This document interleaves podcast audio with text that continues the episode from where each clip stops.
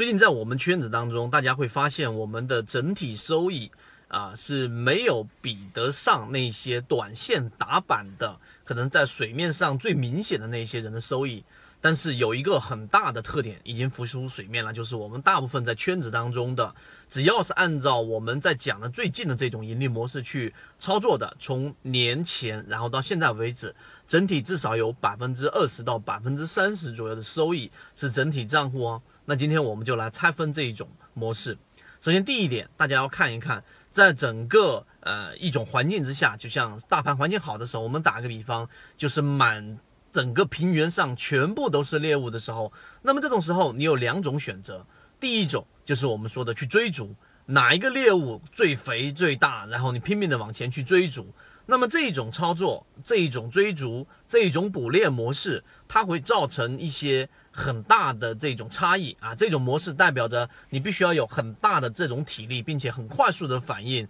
很灵敏的反应。但是由于猎物体积比较大，所以你很容易会造成自己巨大的一种伤害。这就是当下的短线打板客。就像前期我们在讲近期比较热点的这一个区块链板块，如果你用这种方式去打板、去追板的话，可能没错，短期内你会有很好的一个收益，但是同时也会造成比较大的伤害，就是大幅的回撤。这是第一种啊，第一种我们说的这一种捕猎的模式。第二种就是我们近期圈子里面在用的模式，叫做守株待兔。什么叫守株待兔呢？就是市场当中整个平原上有很多的猎物，有大有小，有大有小。那么你要综合的分析自己的能力，就是我能捕捉的这一种猎物的大小，以及我在一个合适的位置上埋下一个陷阱。那么这一个、两个、三个陷阱，最终当整完整版专栏系统学习可以在 MACD 七一二找到获取学习。整个我们说的这一个最好的捕猎时期过去之后，我们依旧能捕捉到一些比较好的猎物。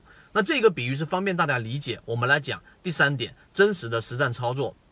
那么如果你选择是后者的话呢？首先，现在的大盘已经是出现了第一波上涨的第一次回踩。这一个回踩其实回踩力度不大，北上资金大幅的流入市场，出现了普涨啊。那这就所谓的普涨，其实也并不是所有人都在赚钱。那么这种环境之下呢，我们的这一种呃守株待兔的模式里面要建立第一个啊第一个小点，就是第一你要选择我们说的中低价的个股，因为牛市起来第一波一定是先消灭十块钱以下的股票，中低价股票啊中低价股票，它不一定非得十块钱以下，十块钱附近就可以了，主要在看它所在的位置。例如说我们在讲的这一个圣莱达，例如说我们在讲的张江高科又出现了再一次的这一种捕猎机会。第二点，一定要近期出现过我们说的这种群体超跌，也就是散户割肉，整个筹码非常干净。你如果说没有办法去啊了解到我们讲这个盈利模式，你可以从两个途径去筛选。第一，通过季报数据，四月底会公布所有的一季报数据，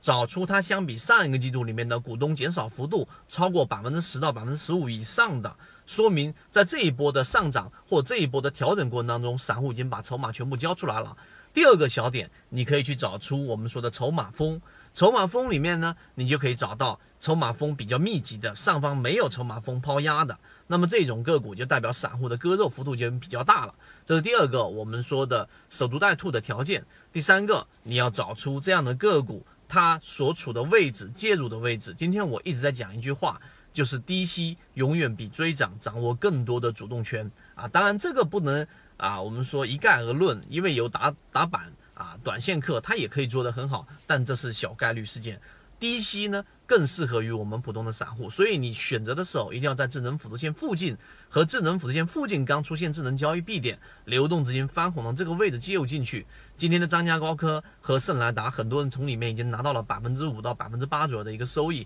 这个就是低吸模式的一个优势。所以当我们选择守株待兔的时候，我们选择在这个位置。选择这一种低价股、超跌股、散户割肉股，并且在智能辅助线附近介入，那么当整个资金流窜、流循环到我们的这一个板块附近的时候，你就能起来一波比较好的上涨。今天我们讲这个盈利模式比较完整，如果想要去了解更多的细节，以及到底除了张江、除了圣莱达以外，以及他们后期怎么跟踪，可以直接找到我们圈子，我们会提供完整版的这一个视频教程和实战的图文教程。好，各位再见。